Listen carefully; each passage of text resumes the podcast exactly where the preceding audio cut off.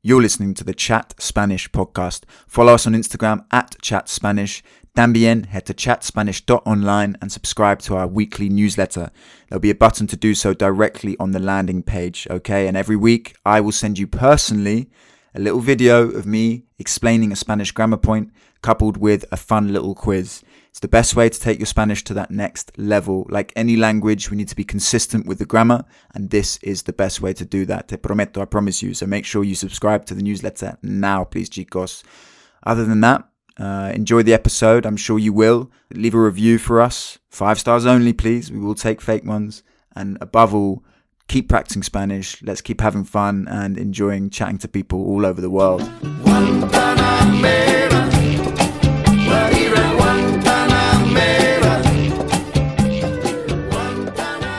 Hola a todos y bienvenidos al Chat Spanish Podcast conmigo. Yo soy Harry, un inglés que quiere hablar más español y animar ustedes a hacer lo mismo. Hoy día mi invitado es el paraguayo Rodrigo. ¿Cómo estás, amigo? ¿Todo bien? Estoy muy bien, no me puedo quejar de absolutamente nada. ¿Tú cómo estás, Harry? Me alegro mucho, es lo que quiero uh, oír. Sí, todo bien conmigo, Rodrigo, todo bien. Estoy en Londres y nada, ¿tú qué tal? ¿Estás en Paraguay ahora mismo? Sí, estoy en Paraguay ahora mismo. Estoy, bueno, eh, en mi casa es, estoy en la ciudad, en la ciudad más al sur en Paraguay. Se llama Ayolas. Ayolas. Ayolas y estoy en la frontera con Argentina. Solamente el río me separa de Argentina. Oh, wow, ok. Justo al lado ahí. ¿Y, y cuál Justo es la lado. capital de Paraguay? ¿Se Es? Asunción. Asunción. Asunción. ¿Es en el sur está- también? Mm, al, un poco al centro y al oeste. Está a 300 kilómetros de aquí. Ok. ¿Y, ¿Y quiénes son los otros vecinos de Paraguay? Argentina, como dijiste, ¿quién más? Sí, Argentina al sur y al oeste. Brasil al este y Bolivia al norte. Ok. Los tres vecinos. Paraguay está rodeado por todos. por Gigantes. todos, ¿no? Yeah. Ok. Sí. Y, y, Eh, y tú eres paraguayo. Naciste allí. soy paraguayo Qué, eh, qué de toda la vida. Sí. Y tú tienes el honor porque eres el primer paraguayo en este podcast. Entonces, Sí, muchas gracias. Me- ok, es un placer ser el primero en algo. Está bien. Ya, ya, ya, ya. Entonces, sí, queremos preguntarte cosas de tu país, la cultura, Sí. lo que sea. ¿Sí? ¿Te parece? No hay problema. Sí, claro. Perfecto. Porque yo no lo conozco Paraguay. Yo solo conozco a Chile y a Argentina, a Buenos Aires. Ajá. pero no, a los demás no, no lo conozco, pero tengo ganas de visitar. Pero, ¿cómo es Paraguay? Como un, un, un lugar, como un país, el clima, todo eso. El- empezaré por el clima, porque fue lo más llamativo de la semana pasada. Eh, pri- creo que es la primera vez que tuvimos en mi ciudad sensación térmica de 44 grados centígrados. Wow. Fue increíble. Tuvimos cortes eléctricos del servicio eléctrico. Es la primera vez que yo sentí un calor así. El piso era caliente, las paredes Oh, eran calientes. Fue- Pero, eh, pero es, fue llamativo para enero, pero hoy tuvimos unos 30 grados y creo que está bien para enero. No, no es nada, nada de otro mundo. Yeah. Pero eh, las personas, por ejemplo, en tu caso, me imagino que tienes nieve en Londres. sí, sí. Bueno, en Paraguay nunca ha nevado. Nunca en la historia del, del país. Yo, yo no conozco la nieve. Ok, wow. Eh, al año, en el invierno, el un invierno duro es cuando tenemos uno o dos grados por dos días de seguido y nada más, en las madrugadas. Eh, un día frío, frío, una tarde fría, serían seis grados. Wow. Más que eso, no. Bueno, menos que eso, no. ok. ¿Y llueve? ¿Llueve ahí? Llu- Llueve mucho, Ah, eh, generalmente en octubre y en marzo. En, está, eh, dentro de dos semanas seguramente ya empieza la temporada de, de lluvia. Ok, ok. ¿Y cómo es? ¿Us- ¿Hay selvas ahí en el país o...? Mm, Habían, Ok, oh, no. había, eh, la, la, deforestación aquí es impresionante. Es, por ejemplo, te doy un, un simple caso así. Tengo un primo trabajando en, un, en una estancia y trabajando al norte de Paraguay. Y dijo que el dueño, un extranjero, mandó eh, talar 5.000 hectáreas de, de, bosque nativo sin consecuencias. No hubo consecuencias para él. No pagó absolutamente nada, ni una multa, ni un nada, sin consecuencias. Ah, es para que te hagas una idea de cómo es Paraguay. Ok, ok. ¿Y, y, Paraguay es conocido por, qué dirías tú? Famoso por, o... Me sorprende lo poco que se conoce Paraguay. Por ejemplo, tú eres, apuesto que soy el primer paraguayo que conoces. Ya, es cierto. es, no sabría decirte, porque al que le gusta el fútbol, lo conoce por el fútbol. Al que le gustan los idiomas, lo conoce por el idioma, porque es, eh, en bueno, en Latinoamérica prácticamente el único que tiene un idioma nativo como idioma. Eh, así que no, no sabría por, cómo explicar el por qué es conocido Paraguay. Ok, ok, sin problemas. ¿Y la cultura paraguaya, cómo, cómo es? ¿Tú estás tomando qué ahora mismo? Porque yo pensaba que fue un mate, pero no, no es. Es Ok, la diferencia entre el mate y el tereré es el, el mate generalmente toma los uruguayos y los argentinos, pero los paraguayos y lo que, estamos en, lo que están en la frontera con Paraguay toman el tereré, que es agua fría. Eh, si puedes escuchar, aquí hay agua con hielo. Ah, ok. Y, y los, los uruguayos y argentinos no se toma no, ellos toman agua caliente, es a 80 grados y el clima aquí no, no da para, ah, para tomar agua caliente. Ok, el tereré. Y, sí, qué bien. ¿Y, ¿Y, qué más de la, de la cultura paraguaya? ¿La comida? Sí, la, la comida es un poco diferente, pero eh, tenemos eh, una comida que se llama pastel mandio es como una empanada envuelta, pero la cáscara es hecha de la mandioca, de yaca. No sé cómo tus oyentes lo, conocen. Eh, y una mezcla entre maíz y yaca, eh, la masa de la yaca, de la mandioca. Pero encontré que es una comida típica también de Venezuela. Ah. Así que no es muy exclusivo de Paraguay. La sopa paraguaya, no, el, la chipa guazú, eh, hablando con unas personas de Texas, me explicaron que es una comida tradicional de allí, con otro nombre. Así que tampoco es muy exclusivo. okay. Pero eh, estoy, eh, hay una, la chipa paraguaya sí es original de Paraguay. Esto creo que, creo, no, aún no encontré otro lado.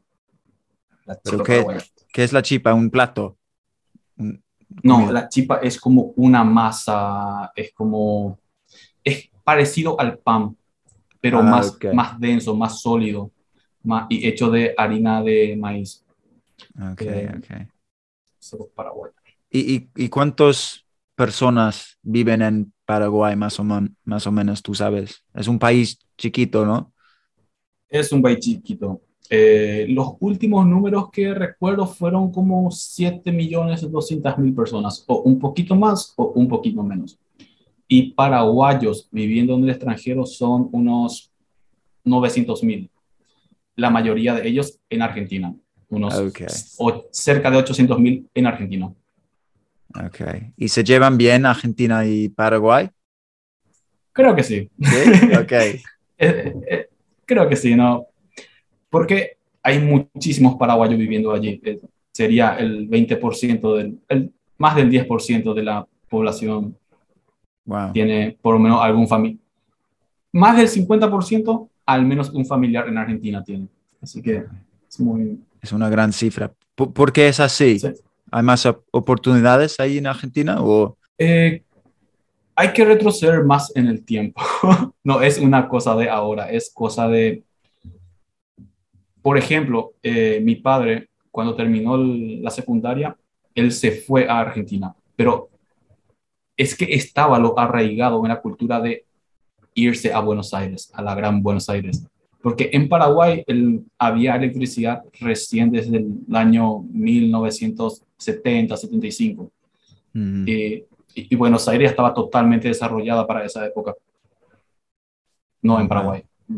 Solamente en Asunción había servicio eléctrico, pero no más que eso. ¿Y hay mucho, hay, mucho turismo en Paraguay? No. ¿Visitan muchos extranjeros o no? No, no, no. Ah. Los números que se manejan aquí generalmente son los paraguayos con documentos argentinos que retornan a Paraguay y se ah. cuentan como, como turista argentino. Pero, nada, estoy absolutamente convencido de que... ¿No? Creo, no, al año, si restamos los argentinos, menos de 100 mil personas al año, menos, mucho menos, 60 mil, 70 mil, y ya estoy exagerando los números, ah, al año en todo Paraguay. Pero no, no hay gringos, no visitan los gringos. Nada, muy poco. Yo te, te digo, yo nunca escuché hablar a gringos en la calle, nunca escuché el idioma inglés en la calle. Wow, ok. Nunca. Y no hay Siempre puede, siempre puede, poder, puedes cruzarte con un mochilero en alguna playa grande, pero hablando en español. Ok, ok. Bueno, y no hay gente como yo, que, que tiene pinta como yo, rubio, tan blanquito. Los mochileros, algunos. ¿Son los mochileros? ¿Quiénes son? Los extra... ¿Mochilero qué significa? ¿Extranjero eh, o backpacker? Ok, los mochileros. Ah, ok. Ah, ok, ok. Solamente ellos son los que hablan en inglés que creo que ya escuché, pero nunca he escuchado en la calle en inglés. Oh, Jamás. Ok, pues yo tengo que, tendré que cambiar eso cuando, cuando visite. ¿Y a qué te, te, dedicas, Rodrigo? ¿Qué haces para el trabajo? ¿Tocas, la, ¿Tocas la guitarra? Nah, de eso me, moriría. el, el, año pasado cambié de profesión tres veces. Y oh, eso es, es, es, real. Eh, fui, puedo decir que fui jugador profesional de póker online por un buen tiempo. Wow. Hasta el año pasado. Ya simplemente ya, ya no valía la pena. Eh, digamos que se estaba secando el pozo. Eh, ya no había margen de maniobra. Ya te, te, sentabas en una mesa a jugar entre seis personas y todos sabían jugar. Y el rake, el para, que, para explicar un poco, el rake es lo que la sala te cobra por jugar allí. Entonces, cuando juegas con personas que saben jugar, la ventaja que se pueden sacar, que nos podemos sacar entre nosotros ya es muy baja, pero el rake, el precio de jugar ahí, ha aumentado. Así que ya era imposible, ya imposible seguir jugando con... Y ah, después vino la pandemia y la pandemia fue como una luz para nosotros eh, de esperanza. es que dijimos, pensamos, ok, ahora habrán personas en sus casas que estarán aburridas y jugarán al póker. Y nosotros esperando, pero no, no vinieron. Se fueron a comprar Bitcoin y ah, Dogecoin y no sé si no podían aprovechar de los principiantes. no, eh, es, es más porque es imposible que una persona pueda aprender a jugar recién ahora, porque está, está demasiado profesionalizado. Hasta mm. usamos software ilegales para que te rastree los jugadores y vos simplemente vayas y intentes sacar su dinero. Es imposible. Yo jugaba en mil manos la hora, fácilmente, en 10 mesas, 12 mm. mesas, y los softwares te detectan quién es nuevo, quién no es nuevo, y ni, ni aún con eso fue imposible continuar. Eh, entonces conocí a un otro jugador latino que se mudaba a Estados Unidos. Eh, empezamos nuestro proyecto juntos para, él se iba a encargar de la parte comercial en Estados Unidos. Esto fue en posiblemente febrero, marzo del año pasado, marzo. Y recién para agosto, septiembre, agosto, ya estaba tambaleándose el proyecto y allí fue que tuve que empezar a aprender inglés para hacerlo por mi cuenta. Eh, ahora surgió otro proyecto con otras personas que conocí estudiando el inglés Eh, estoy en eso ahora. Estoy 100% en eso ahora. Ok. ¿Y qué tal tu inglés? How is your English? Good? It's good. I, I can hold a conversation in English. Oh But my te God. cuento, te cuento mi primer día del inglés. Porque Cuéntame. es- ok, el, mi primer día en inglés fue el, creo que el 1 o el 2 de agosto. Fue mi primer hello, how are you? Un lunes 2 de agosto. Porque me imagino que, que son estudiantes de español los oyentes, la mayoría. Claro, claro. Fue con un, me metí a un curso de inglés avanzado. Yo nunca ni siquiera dije un hello. Y se me acercó un escocés a hablarme. Uf. El acento Eh, es- espera, escocés. Yo, yo no sabía de eso. Yo, yo siempre, no, en serio, yo siempre pensé que, el, que la broma entre los acentos era nada más una broma entre americanos y británicos. Y me sentí tan frustrado de que eh, mi eh, escuché varias, eh, en YouTube varias conversaciones en inglés, frases básicas en inglés. Y cuando tuve suficiente confianza, entré al curso avanzado. y el 20, el 20% de la conversación pude entender, el resto nada. Y de- dejé el inglés, le dije, ok, el inglés no es para mí ahora, me sentí mal. Pasaron como cinco días y dije, ok, voy a volver al inglés, pero voy a practicar a mi listening primero. Yeah. Volví al inglés y me di cuenta que el problema son los escoceses. no fui yo. Eh, me eh, busqué hablar con alguien de Canadá. Así que allí me di cuenta de ok. total diferencia que hay. Bueno, Rodrigo, te digo que para mí, a mí me cuesta entender a un escocés a veces. Y yo, un irlandés. sí, yo empecé en el nivel difícil. Ah, yeah, yeah, yeah, yeah. In the deep end, as we would say. Fue- Um, pero estuvo bueno.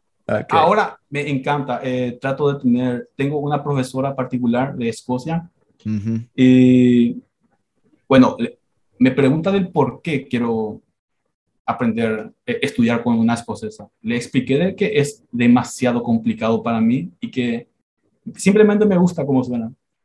Y uh, bueno, después de la reunión, después de las clases, me dijo que tenía una, una reunión con sus amigas. Y me, me pasó el link para conversar y me sentí muy, ¿cómo se dice? Afortunado. Tres escocesas intentando enseñarme su inglés. Así que, eh, Qué bien, qué bien.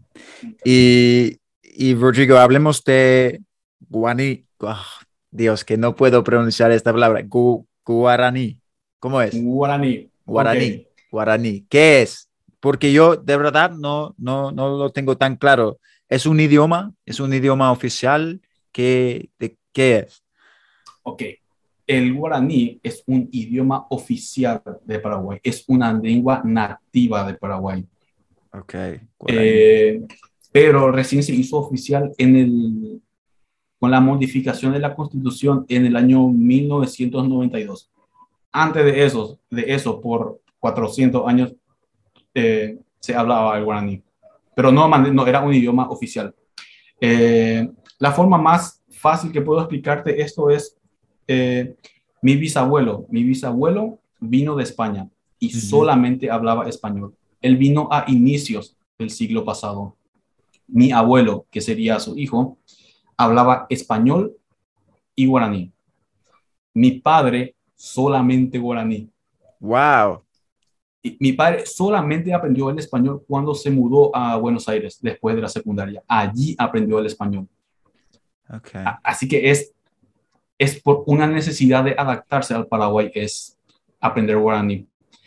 Eh, el- un- recuerdo un censo, eh, haber visto un censo del año 1670, creo, y había 85 mil aborígenes con lengua, eh, mater- o primera lengua, lengua materna, el guaraní, y solamente 2 mil hispanohablantes en todo Paraguay.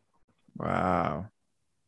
Así que era, era mucho más fácil que los 2.000 eh, habitantes aprendan el guaraní antes que enseñar a los eh, indígenas el español.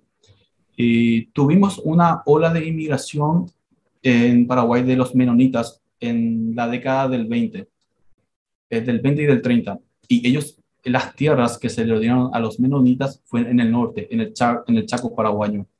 Y los menonitas, la mayoría habla alemán y guaraní.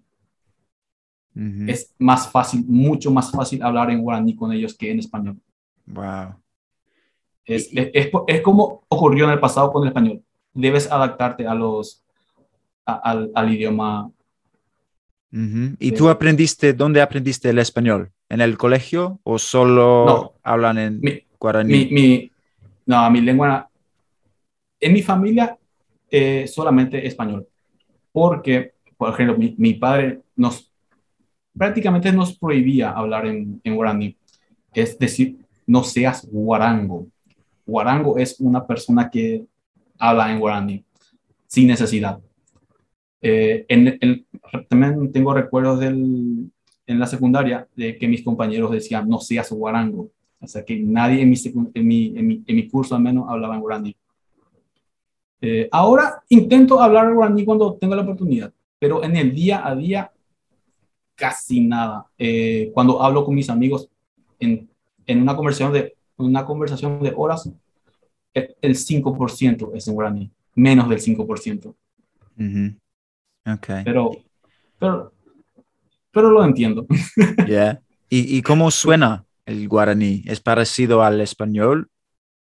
No, totalmente ¿En diferente. serio? Wow. Es como chino. Oh, eh, wow.